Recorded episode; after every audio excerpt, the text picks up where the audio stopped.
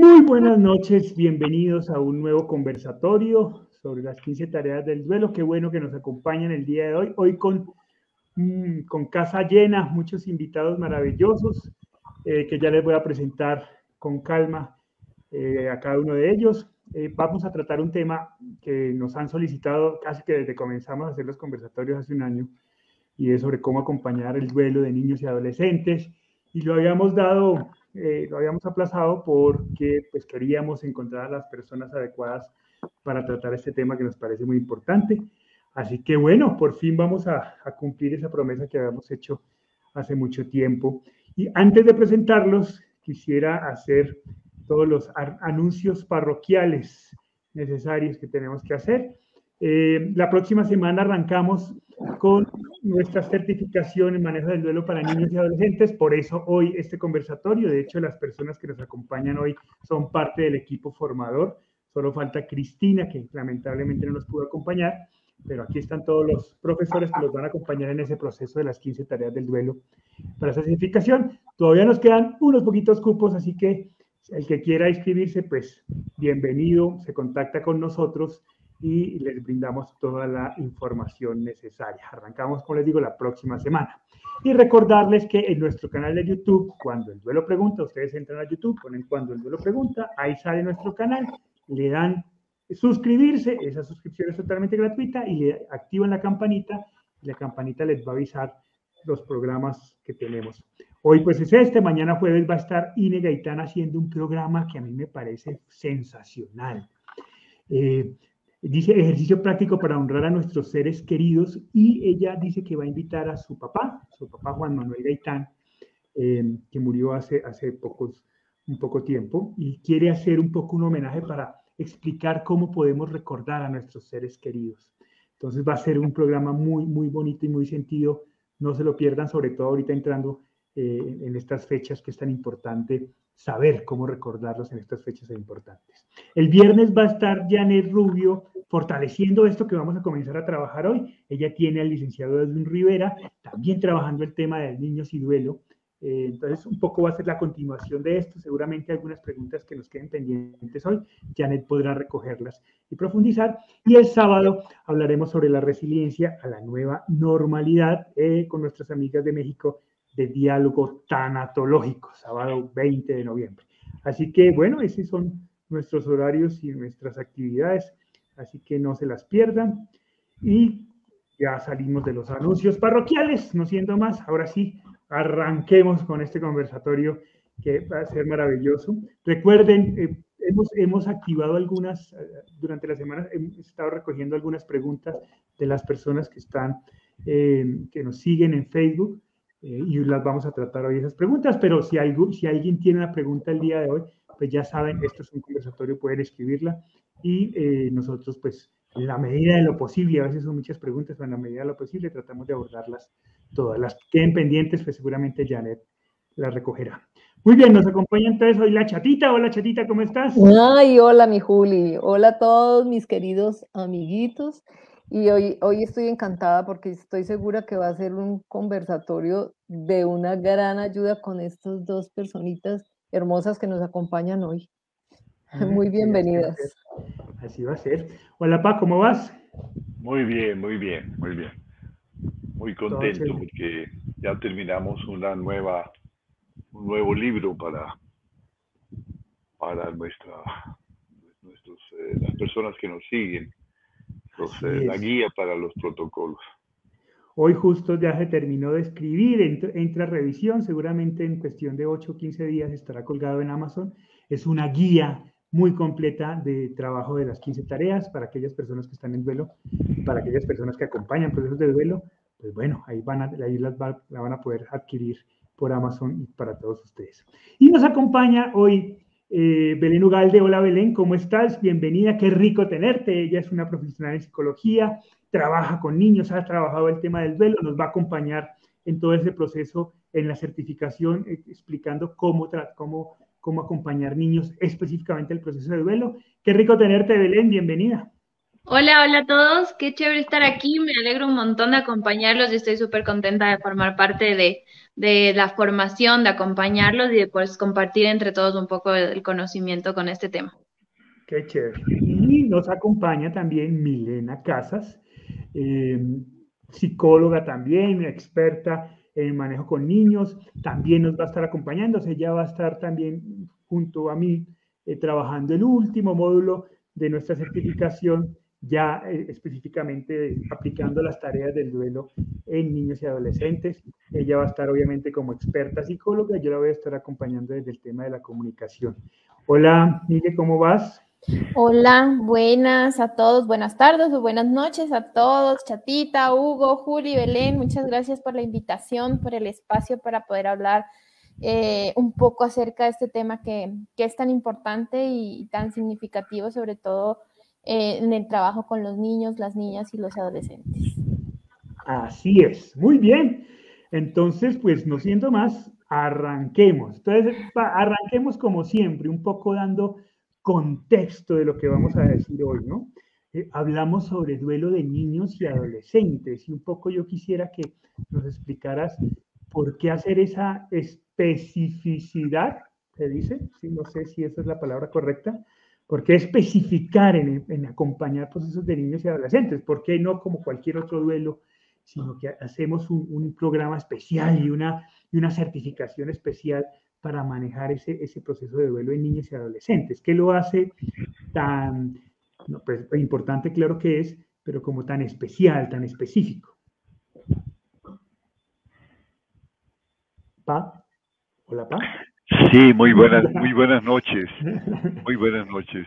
Eh, hemos tratado en estos, en estos eh, conversatorios eh, bastante el tema del duelo en los adultos y con mucha frecuencia nos, nos interrogamos sobre qué pasa con los, con los niños. En general hemos dicho que, que el duelo de los, de los niños y de los adolescentes está muy ligado al duelo de los adultos está ligado obviamente a, la forma como los adultos se comportan en su duelo, pero además está ligado a un proceso que se inició en la niñez. Y es el proceso de formación del apego. En la primera, en la primera niñez, los padres vamos formando el apego en nuestros hijos. El apego es clave porque el apego es el que fomenta y el que da fundamento a la seguridad.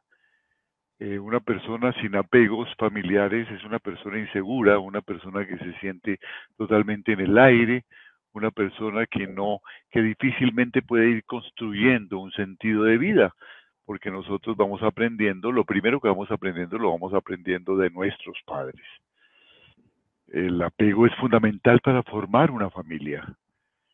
El apego es la génesis del amor familiar.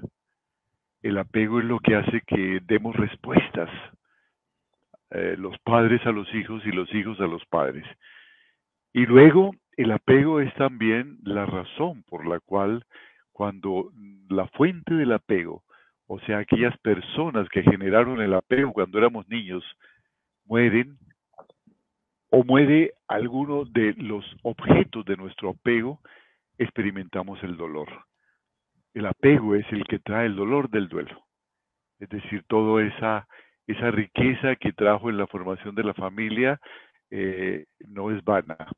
En cierta forma se paga cuando falta uno de ellos. Esto es lo que genera dolor, el estar apegado a nuestros seres queridos. Por eso a veces eh, alguien puede pensar que el apego es malo. De hecho, el Buda se refirió al apego como la causa fundamental del dolor.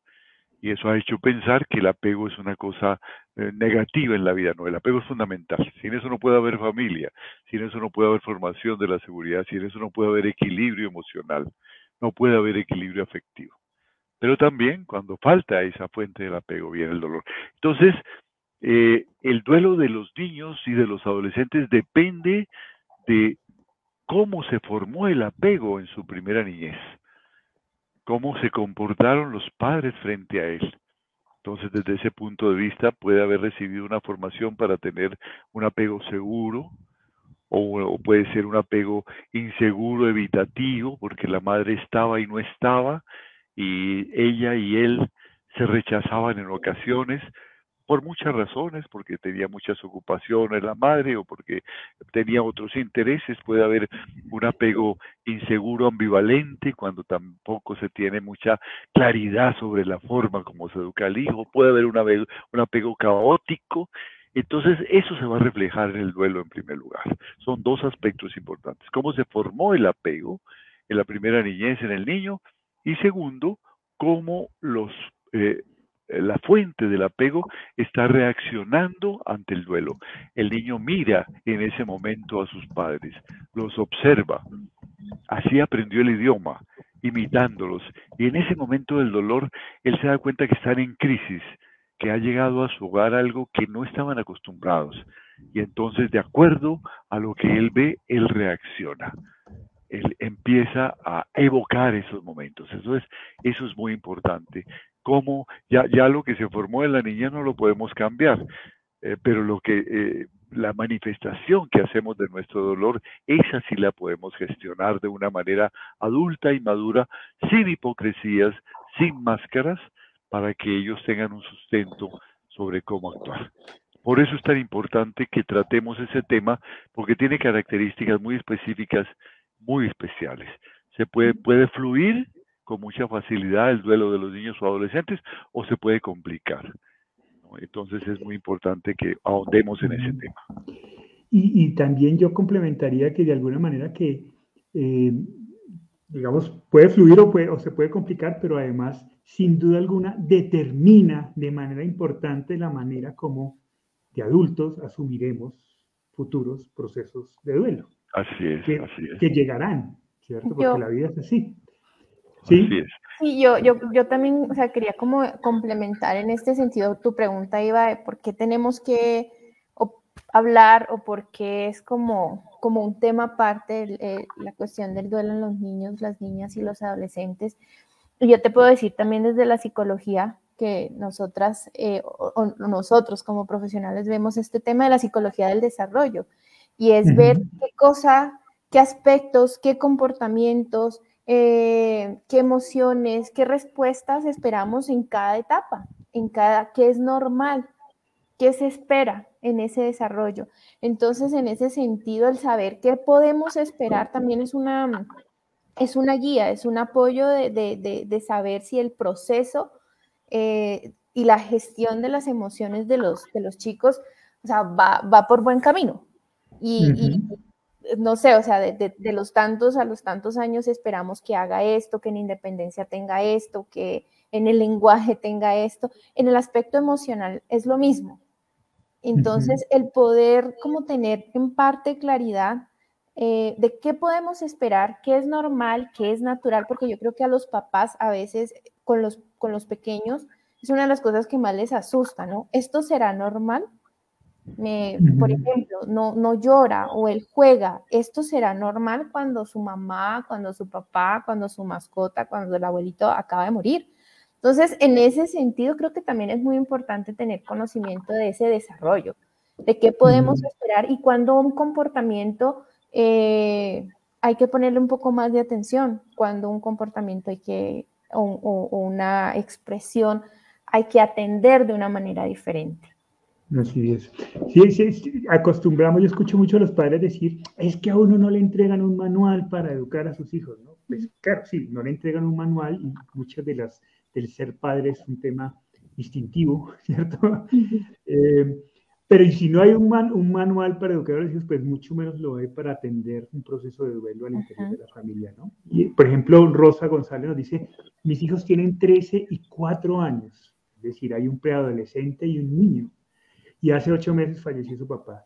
Y Rosa, pues me imagino que está en, esa, eh, en ese problema de cómo acompaño mi duelo de haber perdido a mi esposo, pero al mismo tiempo cómo hago que este proceso eh, surja y evolucione de manera natural con mis hijos, ¿no?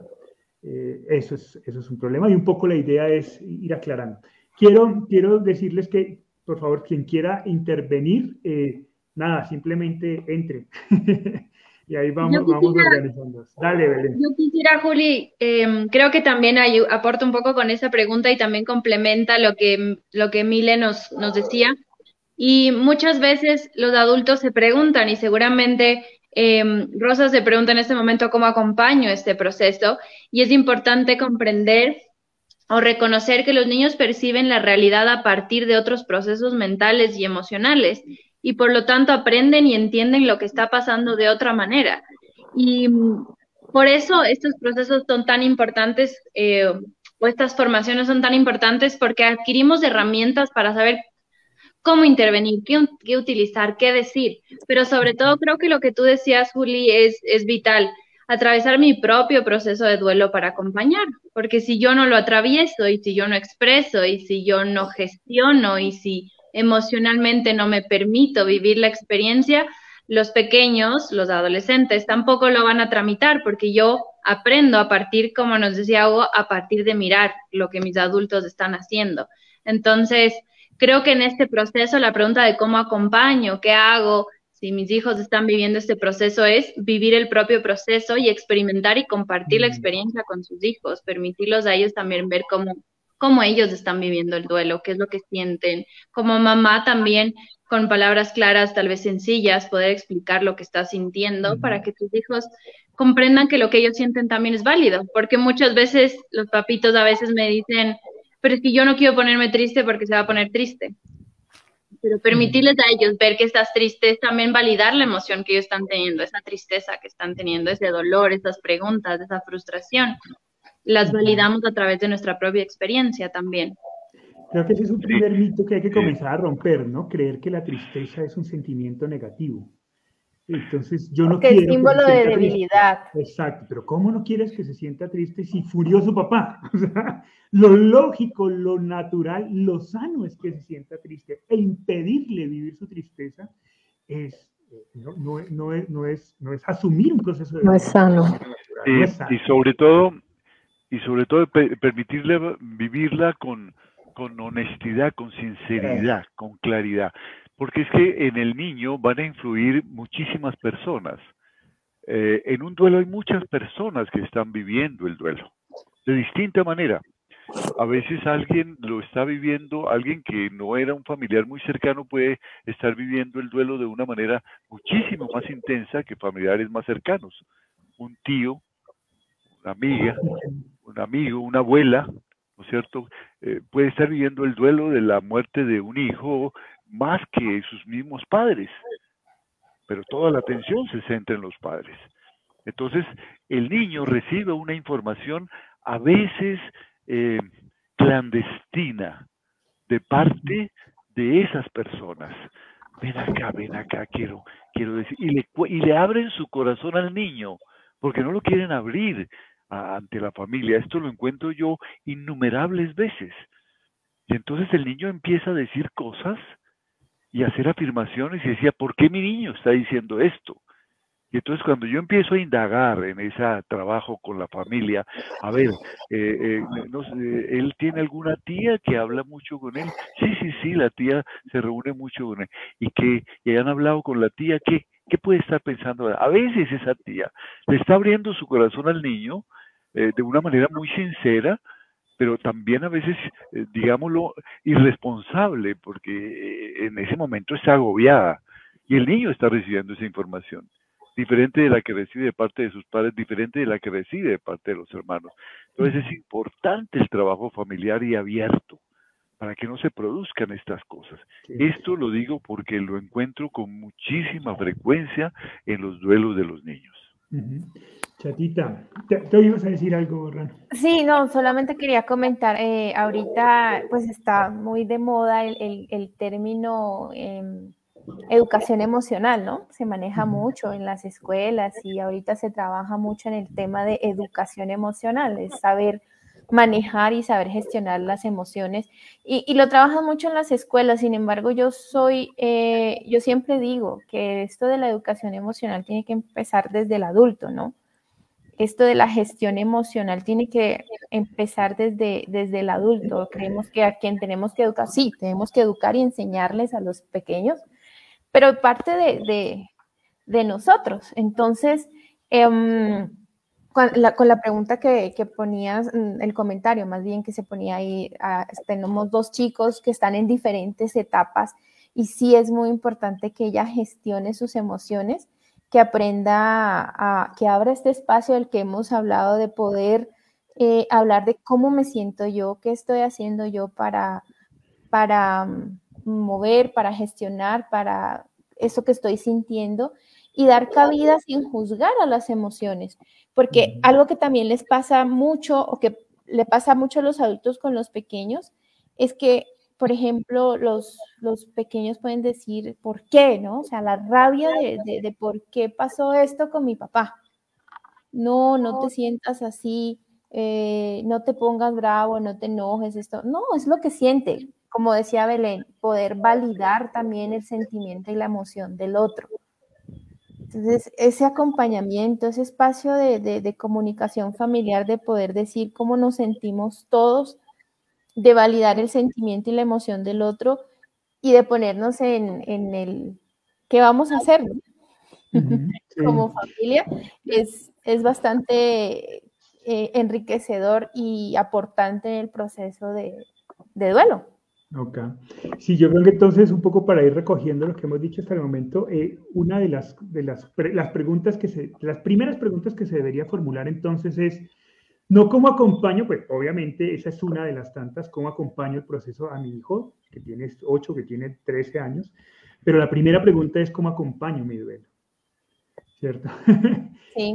Para, si quieres saber cómo acompañar el proceso de tu hijo, primero pregúntate cómo acompañar tu duelo. Y en la medida que tú vayas dando respuestas sobre tu propio proceso, muy seguramente tu hijo las va encontrando. ¿no? Ese es como, como un, primer parámetro importante. Chatita, antes de, antes de abordar las preguntas que nos están haciendo, que hay una cantidad de preguntas. Cantidad. Eh, quisiera un poco que nos contaras tú, fuiste una madre que perdió un hijo y tu otro hijo aquí presente tenía en ese entonces 15 años. Es decir, estaba en plena adolescencia. En plena rebeldía. Sí, estaba ya en plena, en plena, acá el gato. Sí. ¿Cómo hace uno, cómo hiciste tú para gestionar tu propio dolor, que era muy intenso, que era muy profundo, de, de tu hijo mayor, de tu Alejandro, sabiendo que tenías a tu otro hijo ahí presente, ¿Qué hiciste? ¿Cómo fue ese proceso? Cuéntanos un poco. De pronto, eh, eh, en tu relato también algunas de las personas que están haciendo las preguntas podrían encontrar respuestas a lo que están preguntando. Bueno, para mí fue un, aprendizaje el, conocer tu duelo, porque ah, eh, yo pensé que, que tú tenías que reaccionar igual como estábamos reaccionando nosotros, sentados llorando y, igual y resulta que cuando te veo que vas saliendo como a los 15, 20 días para una reunión, para una fiesta. Una fiesta, ¿qué tal? Eso casi me da un infarto a mí y dije yo, pero, pero ¿qué está pensando este muchacho? ¿Qué, qué está creyendo? y tú muy, muy asertivamente, tal vez muy fuerte, lo que me respondiste, por no decir muy grosero, me contestas, ¿qué sabes tú lo que yo estoy sintiendo? Eso para mí, mejor dicho, a mí me puso en el piso y, y yo y, y, me quedé sin ninguna respuesta. Yo decía, pero, pero por Dios santísimo, me sentí muy mal porque dije, ¿cómo voy yo a, meterme eh, en, la vida de él y en su, en su duelo y en su reacción? Eh, yo pensé que, que, su duelo era igualito al de nosotros y, resulta que no, que era completamente distinto. Y, y, bueno, ahí, ahí empecé a aprender cómo manejar a este muchachito eh, rebelde y, y, con tanto dolor por su hermanito. Entonces... Eh, Eran otros tiempos, ¿no? pero, pero, bueno, opté, la, la, solución que yo tuve y que pensaba que era lo más certero, era el ejemplo que yo le podía dar. Yo le, yo, eh, primero que todo, te dejé libre. Y segundo, hice todo lo posible porque mi duelo fuera auténtico. Porque si lloraba delante de ti, tenía que llorar. Supieras que tenía que llorar y que se me había muerto mi hijo y, todo, y todo lo, que, lo que yo decía era, era en bien tuyo para que si algún día de, ahí en adelante tú tuvieras un, duelo, supieras y tuvieras las herramientas suficientes para superar. Eh, además, eh, mi, mi, guía fueron Hugo Alejandro y tú. Definitivamente, mi duelo lo realicé hacia los dos, porque primero que todo, el dolor por haber perdido a Hugo Alejandro, duré un año diciendo me quiero morir. Me quiero morir y ese, y ese me quiero morir era solo por una parte egoísta mía de no sentir ese dolor. Al año reaccioné y dije, pero ¿qué es la estupidez que estoy diciendo? Si yo tengo a, Julián y tengo a Hugo todavía que dependen mucho de mí y que mi comportamiento es clave para, para su progreso en el duelo. Entonces, eh, fueron unas guías muy importantes mis dos muchachos.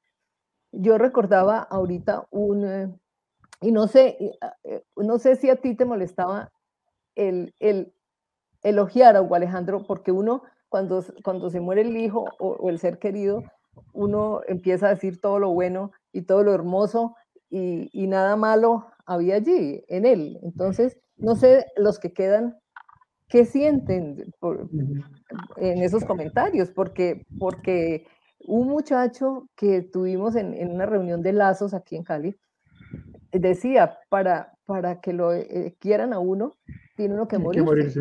Mm. Entonces, eso fue muy impresionante, ese comentario de ese muchacho, porque nos hizo reaccionar y pensar qué está, qué pecadito con, con, estos muchachitos que nos quedan, Dios mío.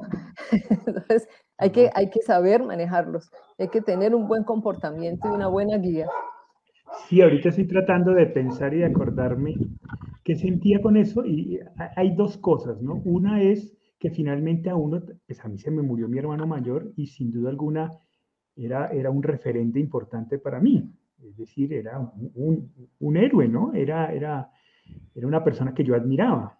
Entonces, de alguna manera, ese, ese, ese, esa idealización, pues estaba presente. Pero por otro lado, yo también conocía la letra menuda de mi hermano. Eh, y sabía que no era ningún ángel y sabía que mi hermano, como cualquier otro joven, también hacía sus embarradas y también sabía.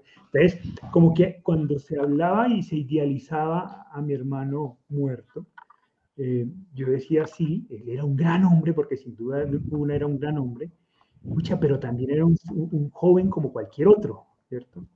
Como cualquier otro, y hacía sus embarradas. Y eso, esa idealización, sí generaba molestia en algún momento, sin duda alguna, ¿cierto?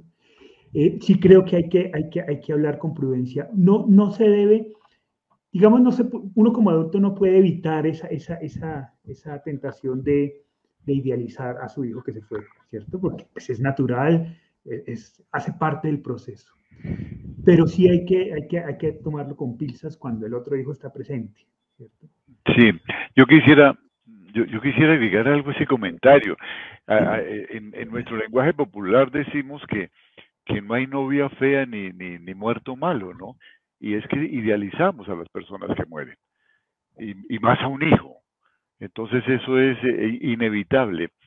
Y creo que hay que vivir esa idealización, siempre y cuando no se nos olvide también idealizar un poco a los hijos que aún viven a nuestro lado y darles la importancia. Yo creo que si tuve algún acierto en, en, este caso, y tú me lo podrás negar o corroborar, fue que te di la responsabilidad, te di mucha responsabilidad en el duelo. Valoré tu duelo desde el primer momento y me mostré vulnerable, no me mostré eh, superhombre. Te dije, eh, mira, te necesito a mi lado, necesito un hombre a mi lado, te dije. Creo que tu niñez se acabó y te lo dije de corazón, eras un muchacho de 15 años. Y tu respuesta fue inmediatamente eh, eh, ponerte al mando de las cosas, porque yo estaba como un zombie, pero yo te veía que tú atendías a la gente, tú recibías a la gente, hablabas con la gente, estabas con la gente, cosa que yo no hacía, porque no estaba para eso. Tú asumiste ese rol inmediatamente. Te di un rol y te di la y, y, y lo hice instintivamente, porque se, sentía que te necesitaba que eras importante en mi vida, que eras el, hombre de la familia, tenías la juventud, tenías la inteligencia fresca, tenías el corazón fresco y yo necesitaba empezar a elaborar respuestas y necesitaba un interlocutor válido. y, me pareció que el primer interlocutor que encontré para mi duelo era mi hijo. Y por eso te lo dije en ese momento. Valorar, valorar a las personas y a los muchachos en el duelo y darles la importancia, porque lo están viviendo de una manera diferente, pero también muy intensa. Sí, yo creo que el, gran acierto finalmente fue eh, mostrarte tú y mi mamá también vulnerables. Y eso creo que yo lo agradezco hoy, muchos años después, el saber que, ver la realidad, ¿no? Dale, yo quería agregar algo que me pareció súper, súper interesante y es que ustedes ahorita decían, idealizamos a la persona que falleció, siempre hablamos bien, como decía Hugo, no hay muerto malo, todos hablamos bien de, de una persona que se ha ido, pero también idealizamos el proceso.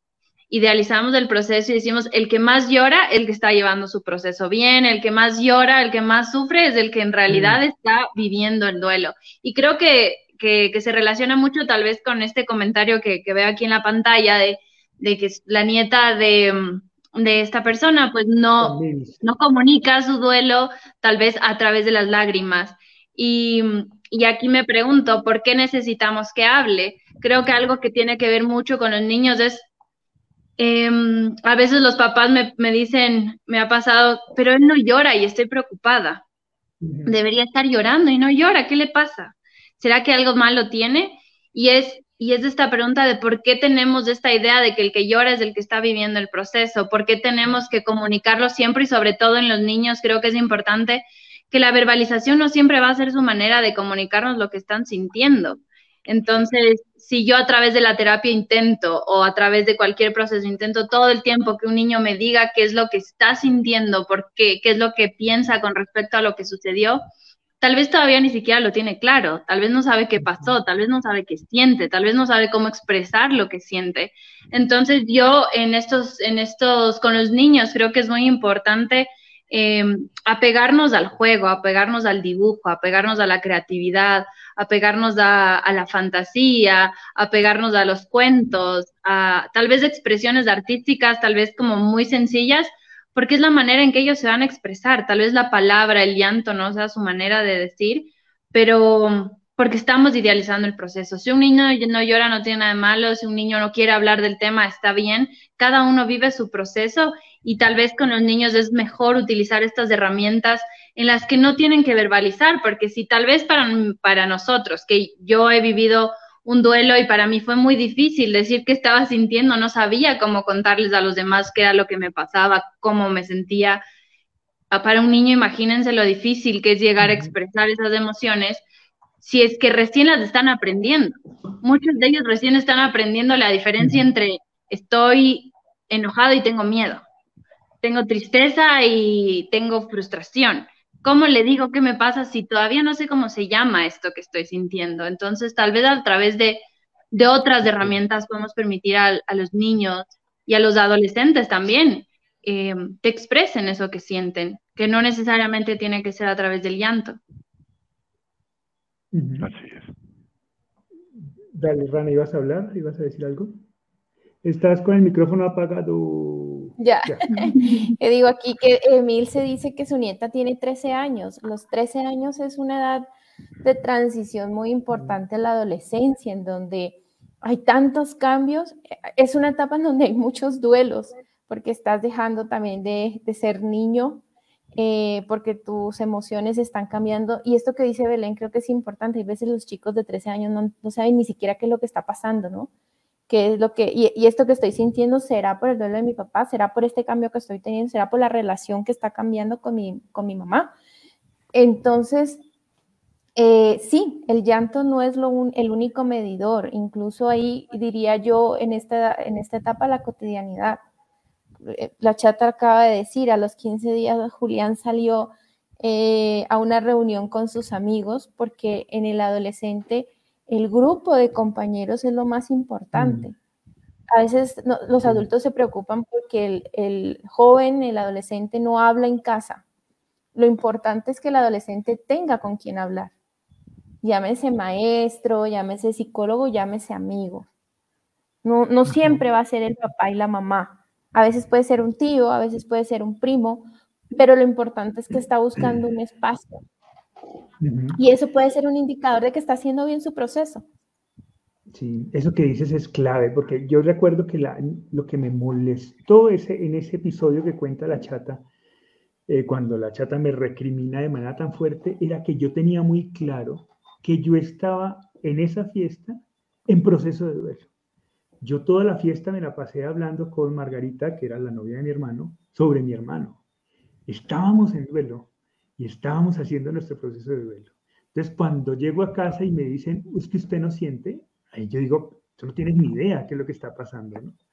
Tú no tienes que, pues, ni idea qué es, lo que, lo que está pasando por mi corazón. Yo estaba también triste en la fiesta, así, así parezca contradictorio o, tonto decirlo, ah, está, se va a una fiesta a estar triste. Sí, así fue.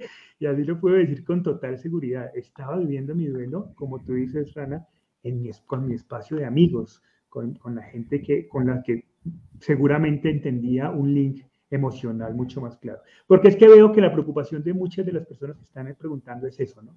No expresa, no siente, ¿no? Y lo que ustedes dicen es muy claro. Y lo que, lo que decía la chata también, ella entendió que es que la, la manera como los niños y los adolescentes viven su duelo no es la misma manera como los adultos lo experimentan. Son otras maneras de expresar. Y ahí también creo que es importante tener en cuenta la relación, ¿no? El vínculo que hay con la persona fallecida. Tú hablas aquí, por ejemplo, era tu hermano y te llevabas eh, muy bien. Eh, pero pues no sé, o sea, un abuelo con el que de pronto no era muy cercano, no había afecto, o un hermano incluso donde la relación no era muy buena, la elaboración va a ser distinta. También hay que tener en cuenta eh, la calidad de, vínculo que hay con la persona que, falleció. ¿ya? Y, eso también determina mucho el proceso, la manera de expresar. Em, y, es, de eso depende también, o sea, puede ser normal que, que, llore o que no llore, porque si de pronto sí, yo quería a mi abuelito, pero no era el más cercano, pues probablemente no lo va a llorar. Y no está mal. Sí, sí, sí, sí, cada, cada duelo es individual. Sí, yo, yo, yo, yo quisiera referirme a la pregunta de Genoveva, porque es súper interesante porque, claro, aquí estamos hablando de familias eh, digamos, consolidadas, ¿no? Pero Genovea nos, plantea una pregunta diferente. es, que, la pregunta tiene, el, pregunta tiene muchos, muchos aspectos, muchos puntos de vista diferentes. Yo diría, depende cuál es la relación. la leemos para, para, para quienes no nos están viendo la puedan, puedan saber de qué estamos hablando. Genoveva dice, ¿cómo se trabaja el duelo de los niños cuando los padres hacen otras familias y a ellos se los deja con los abuelos. No son integrados a las nuevas familias, parejas de los padres. Sí. Sí, eh, eh, muchas veces los abuelos, cuando hay esa separación de los padres, son los referentes, son la fuente del apego, porque son las personas con quienes ellos más están. Eh, a veces se el, el, papá o la mamá ya tiene que atender o, a los hijos del, del, esposo nuevo o a la familia del, del, nuevo y abandonan a sus hijos. Depende de la edad en que ellos estén. Eh, si son muy niños, los abuelos están mucho más con los, con los niños que sus mismos padres, que por razones de trabajo, por razones de obligación con la otra familia con la que se han comprometido, no están presentes. Entonces los abuelos son la fuente del apego. Eh, si son abuelos, eh, bueno, no todo anciano llega a la madurez, no es de esperarse que así sea, pero si los abuelos han tenido una, pues, son, son, son personas confiables, tienen una, un equilibrio emocional, pues pueden ser una fuente de apego muy importante y puede encontrar el muchacho en ellos respuestas, ¿no? Eh, siempre y cuando haya coordinación. Aquí lo importante es qué es lo que está recibiendo de sus padres, qué tan importante es lo que él recibe de la opinión de sus padres y cuánto puede valorar la opinión de sus abuelos. Siempre, siempre la, la, ambivalencia es negativa. Eh, los unos le, dicen una cosa, los otros le dicen otra. ¿Qué edad tiene los muchachos para que puedan tomar decisiones de acuerdo con esa ambivalencia. Hay momentos en que los muchachos pueden decir, esto me sirve, esto no me sirve. Hay otros momentos en que simplemente eso les lleva a la confusión. Entonces, si no voy a estar, y si el abuelo es una persona confiable, y si el abuelo eh, es una persona que da cariño y es una persona que es un referente de cariño para el muchacho, pues bienvenida a ese trabajo de los abuelos. ¿no? Pero si el abuelo es una persona que le va a llenar de enredos la cabecita al niño porque porque él no ha podido tampoco entender lo que ha sucedido por muchas razones, entonces hay que, hay que tener mucho cuidado y hay que, y hay que, y hay que estar atento a lo que está pasando. Eh, si los padres no pueden estar, este es su momento para estar. Eh, eh, esto no se puede dejar en manos de otra de una psicóloga, de una persona externa. esto es un trabajo de familia. La, el acompañamiento psicológico es, es, es adicional, es orientador, pero no sustituto de lo que la familia debe hacer en el duelo. Eh, eh, eh, la, la, tanatóloga o la psicóloga orienta a los padres, orienta a los abuelos sobre cómo manejar el duelo, pero no lo sustituye. Esto es muy importante, no lo podemos dejar en manos de nadie esto. Mira que la respuesta es muy similar a qué hacemos con mi hijo, que de padres separados, así no hubiera proceso de duelo. Es responsable de él. Es exactamente lo mismo, solo que aquí hay un duelo. Pero la respuesta es la ah. misma. Son los padres los responsables de ese proceso.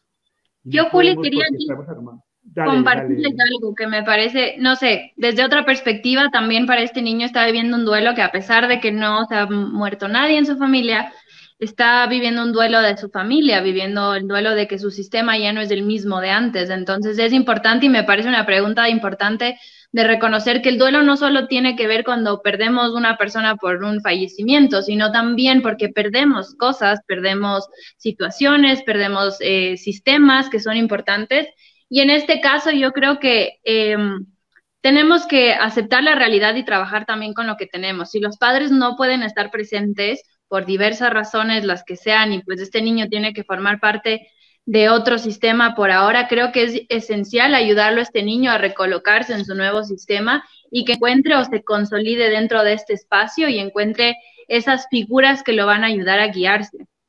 Esas figuras que suplan sus necesidades de cariño, de seguridad, de apego, que puedan ayudarlo en este proceso Em, me parece esencial porque ese niño va a tener que vivir ese proceso y durante ese proceso de duelo vamos a tener que responder muchas preguntas de por qué está sucediendo esto, pero sí ayudarlo a estructurar un poco su sistema, saber sobre quién va a poder recaer dentro de ese sistema, en quién va a poder apoyarse.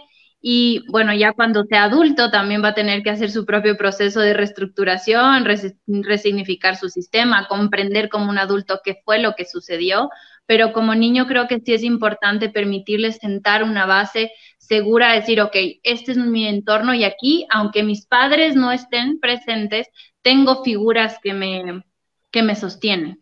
Para un niño es súper importante saber que tiene un espacio seguro, que tiene personas que lo sostienen, que tiene personas que lo escuchan y que van a cumplir y suplir esas necesidades que son básicas para todos niños. Me parece eso que es súper importante dentro de este proceso. Así es.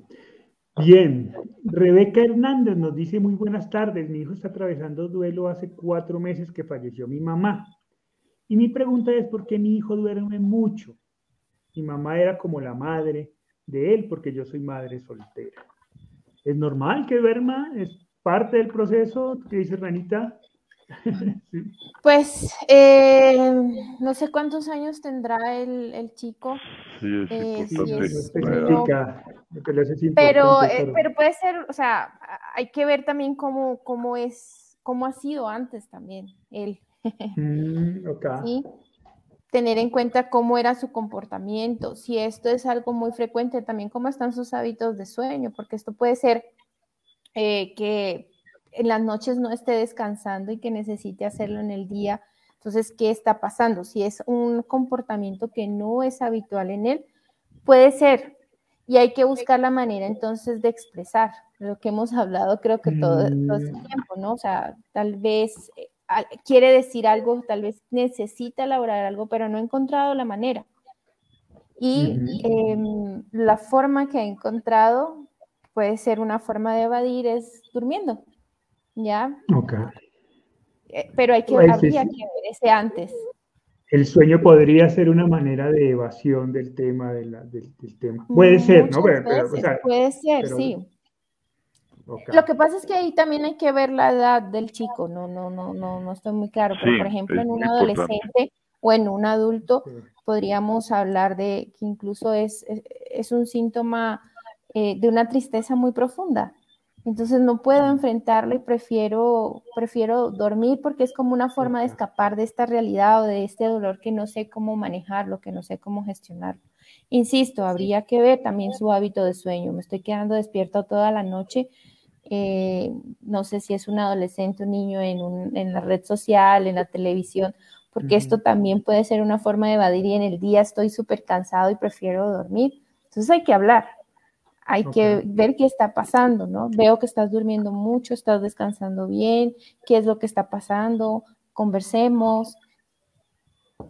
Vale. Rebeca, si nos puedes aclarar, Rebeca, si nos puedes aclarar la edad de, tu hijo, te lo agradeceríamos para poder ser más específicos entonces en, la respuesta, aunque también hay muy poca información, ¿no? Todo lo que digamos aquí es, especulativo, seguramente pueden ser muchas las razones por las que está durmiendo mucho, ¿no? Los elementos que tiene a la mano también. en, un adulto el aislarse es tremendo porque es índice de que puede estar entrando en un proceso depresivo.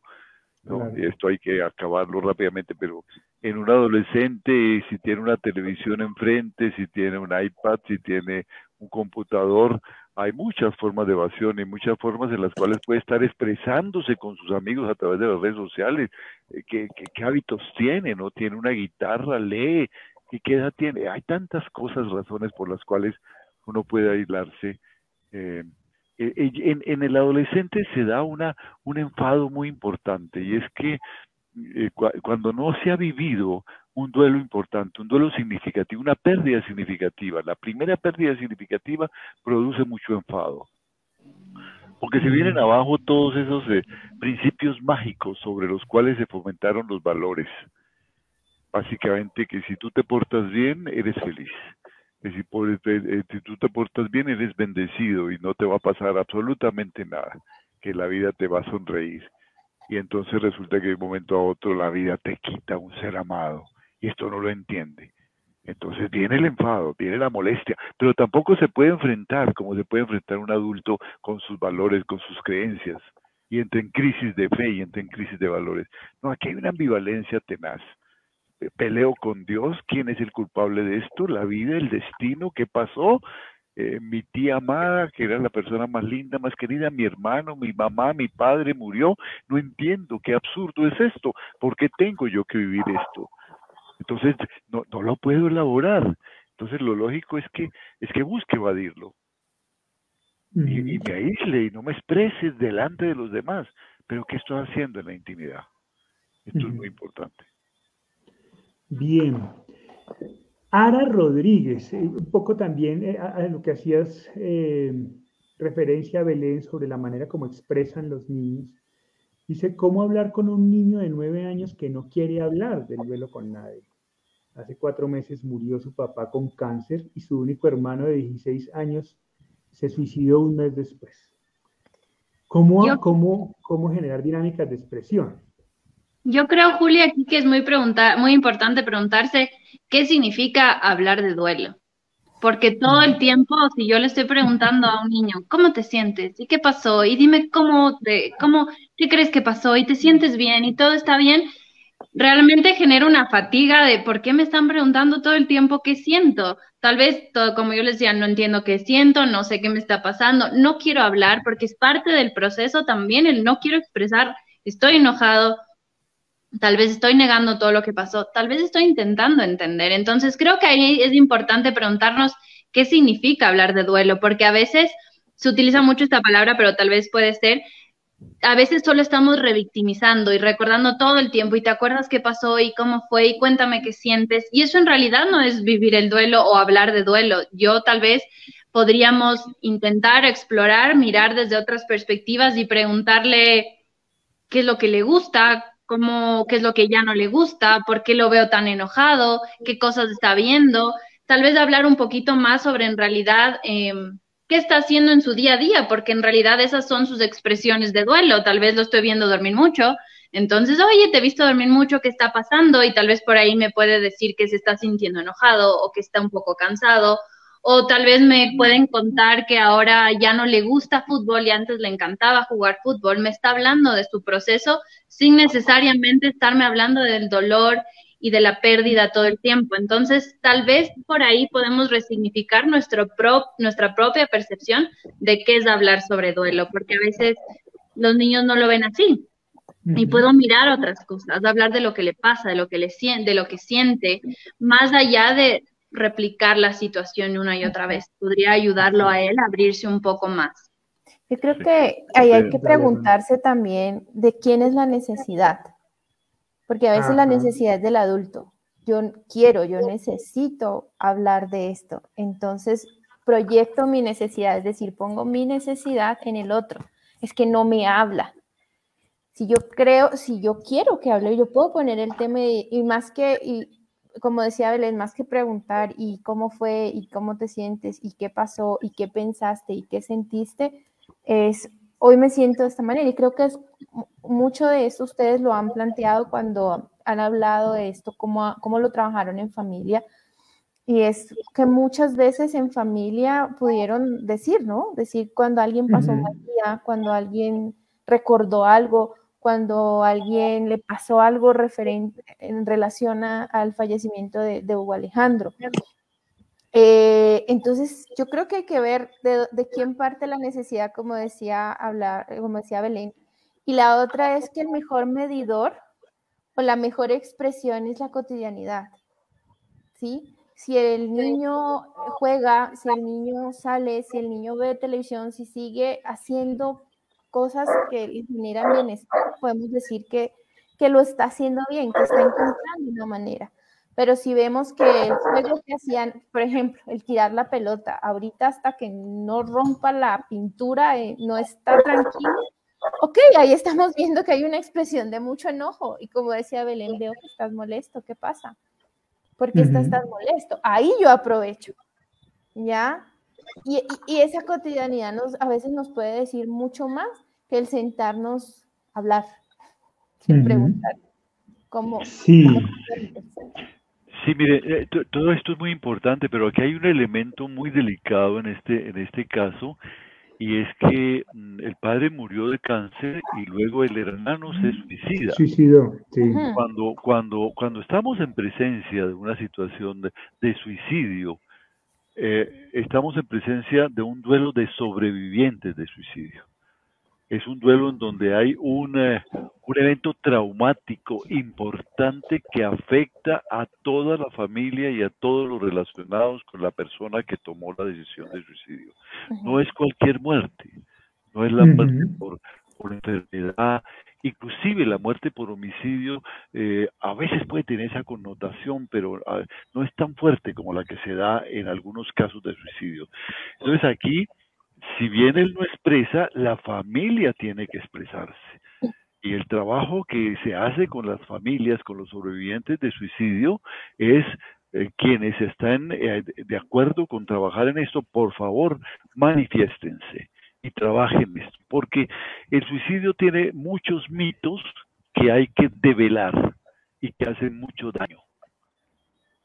El suicidio tiene mucha carga de culpa que tampoco tiene sentido porque el suicidio es multicausal, no hay alguien que, sea el culpable de esto, pero genera culpa en muchas personas por ignorancia. ¿Será que mi hermano se suicidó porque yo le reclamé, porque yo le peleé, porque yo le pedí prestada, porque yo le pedí que me pagara la plata que, había sacado de la alcancía? ¿no? Y, empieza este trabajo que, es, que está siempre presente los padres se sienten culpables, no lo mencionan. Eh, ¿Por qué tomó esa decisión? Y esto hay que aclararlo y hay que precisarlo. Lo tremendo de esto es que de esto nunca se habla en las familias porque nadie eh, trata este tema porque nadie va a pensar que algún día alguno se vaya a suicidar. Y cuando pasa tampoco se habla. Porque a veces para algunas familias es vergonzoso. Entonces hay que bajar este velo alguien en la familia tiene que tener la valentía de bajar este velo. Hay mucho material importante acabamos de pasar una certificación precisamente sobre duelo de sobrevivientes de suicidio. Hay una cantidad de, material muy importante que debe hacerse evidente en la familia. Aquí sí necesitamos una orientación de un tanatólogo, de una psicóloga, para poder trabajar este material de una manera responsable. Pero yo aprovecho este caso porque cuando tenemos el caso del suicidio es necesaria la intervención del de el, equipo familiar. Todos son sobrevivientes de suicidio. No porque vayan a tomar la decisión, como se puede pensar, el suicidio no es hereditario, el suicidio no es, que lo van a repetir necesariamente, pero si fueron víctimas de un eh, este, eh, evento traumático de alto nivel que puede traerle grandes desórdenes afectivos a varios de los miembros de la familia. Esto hay que trabajarlo ya mismo. Hay que invitar a las personas valientes de esa familia a que tomen el liderazgo de esto. Aquí hay un suicidio y se da como consecuencia de la muerte del padre o no, o puede tener, ¿fue el activador eso? Puede, puede ser, es el activador. Como digo, el suicidio tiene eh, muchas, muchas causas anteriores que se van acumulando. ¿Fue la gota de agua que rebosó el vaso fue la muerte del padre o hay otra cosa que lo rebosó? Estas cosas tienen que explicitarse. Así no hablen las personas, pero estén presentes. Eh, por eso los medios, el uso de los medios es muy interesante, porque cuando las familias se reúnen en torno al Zoom, por ejemplo, para tratar estos temas, así hay algunos que simplemente escuchan y toman nota, ya estamos haciendo un trabajo importante. Entonces, documentarse muy bien y trabajar esto. Eso, eso es importante. Ahora, claro, las particularidades de que haya, de que haya habido un suicidio son, son muy importantes tener en cuenta. Ahora, finalmente, la, la, respuesta básicamente sigue siendo la misma, ¿no? Es cómo dinamizamos maneras de expresión y de hablar el tema en ah. familia, ¿cierto? Y, Así no participen todos oralmente. Exacto. Y en caso de que haya niños, que, no, que, que se les, niños o adolescentes que haya que se les dificulte la expresión es cómo encontramos los mecanismos para que estas personas, estos niños, estos adolescentes generen espacios de expresión, bien sea dentro del núcleo familiar, bien sea a través de un profesional, bien sea a través de un grupo de amigos bien seleccionado, es decir, cómo dinamizamos eso. Pero a la larga la respuesta sigue siendo la misma. Claro, en el suicidio hay, un, hay, un, hay, un, hay, un, hay una especificidad que hay que tener en cuenta porque es muy importante, por el hecho mismo, por los mitos que, que lo encierra, eh, y que hay que desmitificar. Pero la respuesta es la misma, es la, familia, cómo logra abrir, porque es que lo que yo encuentro también cada vez que se habla del suicidio es que el problema no es de los niños ni de los adolescentes frente al tema, sigue siendo de los adultos que no hablan sobre eso. Y, se convierte en un tabú en, las reuniones familiares. Es imposible tocar el tema en la familia. Mariam, que nos acompaña en casi todos los conversatorios, nos lo ha contado mil veces. Ella puede expresar su, sus, emociones, pero es imposible hablar del tema con la familia. Entonces, una vez más, es una invitación a que esto se trabaja en familia. La respuesta sí se cae a la larga en lo mismo. con todas las particularidades de cada caso, la respuesta sigue siendo la misma. Hablar del tema en familia, eh, dialogarlo con, con, tranquilidad, que finalmente también es lo que encuentra mi mamá como respuesta en su propio proceso, ¿no? Es cómo somos transparentes en el proceso con niños y adolescentes. Y vamos entendiendo que cada, que cada duelo es diferente, que también es una cosa que hemos insistido mucho en este conversatorio. Todos los duelos son individuales, todos los duelos son particulares. Bien, ¿y por qué el de tu hijo no puede serlo también? ¿Cierto? También es individual, también es particular, también tiene su propia manera de, de, de sentirse y de emocionarse. Tenemos un montón de preguntas. Una cosa más ahí, sí, eh, eh, y es que resaltar lo que decía también Hugo, saber si es necesario el apoyo de un, de un profesional externo. Y una cosa que hay que caer en cuenta y que, que, hay que tener, perdón, en cuenta en el momento en que escogemos un profesional que acompañe a un menor o a un adolescente. Y es el que tiene que hacer clic el que tiene que sentirse cómodo, el que tiene que estar bien, también es el pequeño. A veces los papás escogen el profesional porque es el que me gusta a mí, porque es el que me parece bueno a mí. Y es mi hijo no quiere ir, no se siente bien. Eh, y esto es, esto es importante porque quien va a ir a hablar es el niño o el adolescente. Entonces tiene que sentir que es una persona de confianza. ¿Ya? Un grave error eh, al escoger un profesional que acompañe cualquier proceso con un adolescente o con un menor es eh, mi amigo, mi amigo el psicólogo, mi familiar el psicólogo, porque a veces creen erróneamente los papás que él sí me va a contar lo que le va a decir en terapia y eso no es profesional. O sea, de hecho, si, si, va, si usted, señor eh, adulto, va, eh, escoge el profesional por esta razón, está escogiendo por la razón equivocada, porque es un espacio de seguridad, de intimidad, de, de reserva para el pequeño, para el menor. Entonces, eso hay que tener en cuenta cuando escojan ustedes un profesional que va a acompañar un proceso emocional en un adolescente o en un menor de edad. Sí, el, profesional no es un espía, ¿no? es una persona que va a apoyar el proceso. Tenemos un montón de preguntas, esta vez sí se me fue absolutamente de control todo esto. Incluso tenía, habíamos elaborado preguntas por Facebook, las teníamos pendientes, eh, por, por nuestro chat nos habían escrito y todo eso se me quedó pendiente. Creo que, no sé si ustedes están de acuerdo, podemos hacer una nueva, si puede, eh, una nueva encuentro la próxima semana. Belén, ¿tú puedes? Eh, sí. Sí, vale, chévere. Y continuamos el tema porque está súper chévere. Hay una cantidad de preguntas que no quiero, que no quiero dejar pasar eh, en este momento. Rosa González nos dice, para terminar, lo que me preocupa es que, además, quiero cerrar con esto porque eh, me, recuerda mucho a, mi propia experiencia, ¿no? Lo que me preocupa es que mi hija de 13 años no se desahogó para nada. Ni siquiera se quiso acercar al ataúd de su papá. Tipo que no le importó, que no le importó lo que pasó. Pero yo sé que le duele mucho y mucho porque era muy apegada. Eh, Rosa, yo te cuento que yo, yo, yo casi no lloré durante la muerte de mi hermano y yo creo que una de las cosas que agradezco infinitamente de las decisiones que tomaron mis padres a la hora de, eh, del funeral es que cerraron el ataúd y no permitieron que se viera, que, que viéramos a mi hermano, para no fomentar ese espectáculo. Y tampoco me, me, me interesaba mucho acercarme al ataúd. De hecho, yo eh, en la funeraria permanecía fuera casi todo el tiempo cuando entraba, entraba porque mi mamá me llamaba porque iban a rezar el rosario. Y entonces, bueno, ahí yo me sentaba, rezaba el rosario y apenas podía salía. Y salía a estar con mis amigos afuera. Y, y, cualquiera, cualquier adulto que hubiera visto mi comportamiento hubiera pensado que no me importaba. Pero sin duda alguna la muerte de mi hermano la cosa más importante que atravesaba en ese momento por mi corazón y mi mente. Entonces, una vez más, los adolescentes, sobre todo los adolescentes, se expresan sus emociones de una manera distinta a la de los adultos. Y no quiere decir que no les importe, les importa mucho, pero hay otra dinámica, hay otra dinámica emocional que está pasando ahí. Eh, ya, eso, eso es un poco para, para contestar lo de Rosa. No sé si alguien más tiene algo que decir, hable ahora o calle para siempre.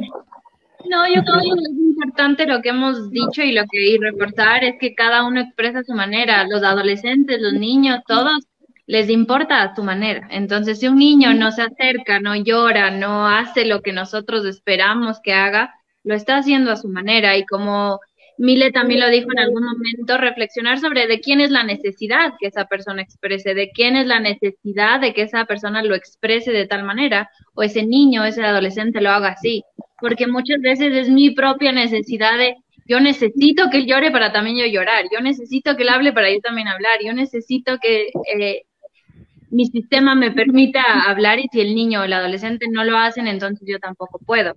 Entonces creo que ahí sí es importante volver a validar esta parte de cada uno lo expresa a su manera y siempre reflexionar como adultos de quién es la necesidad, por qué necesito que lo haga, qué estoy esperando que pase con esta expresión que yo estoy pidiendo.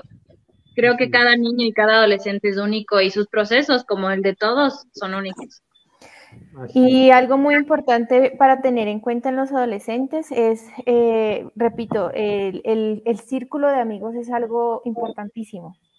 A veces puede que no lo diga en la casa, pero con sus amigos lo manifieste, lo hable, lo exprese. Entonces ahí lo está haciendo. Eh, si tiene, si tiene este, este vínculo, si tiene este grupo, eh, lo está haciendo. No como tal vez nosotros esperamos, pero sí está teniendo un momento o sí, está teniendo personas a quien acercarse. Por el contrario, como decía, como decía Hugo, eh, si vemos que un chico se está aislando, ni con sus amigos, ni con sus familiares, eh, con absolutamente nadie, ya dejó de hacer todo lo que le gustaba, no siente interés por absolutamente nada, pues es un comportamiento que nos puede estar indicando que debemos recurrir, que debemos buscar ayuda eh, de otro tipo porque se está aislando, se está cerrando y ahí sí podemos enfrentar o ver alguna dificultad. Pero mientras él busque, así no sea en usted o dentro del hogar, hablar, eh, lo hace afuera, lo hace con sus compañeros, con sus profesores, eh, está haciendo la elaboración.